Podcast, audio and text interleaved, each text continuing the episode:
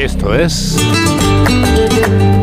Esto es España y este es Edu García. Hola Edu.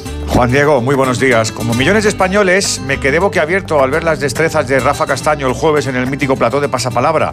Sabiduría, memoria, templanza para que ni los focos ni los nervios nublen tu mente a la hora de elegir el vocablo certero. Amén de los concursantes, brillantes, simpáticos y ejemplares, me quedo hoy con la reflexión de por qué es líder el formato y confieso la ilusión que me hace que sea elegido por los consumidores de televisión de manera abrumadora. Creo que valoramos el buen rollo y la superación. Nos gusta echarnos a los ojos paisanos que consiguen premios por ser constantes y atrevidos. Se nos afina el orgullo y la empatía y además lo hacemos de manera familiar, junto a la gente con la que compartimos vida.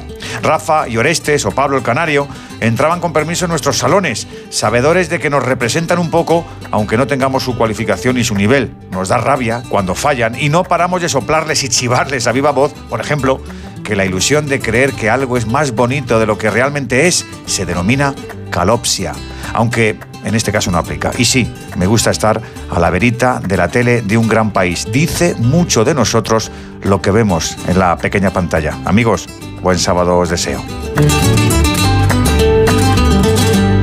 Mamen Rodríguez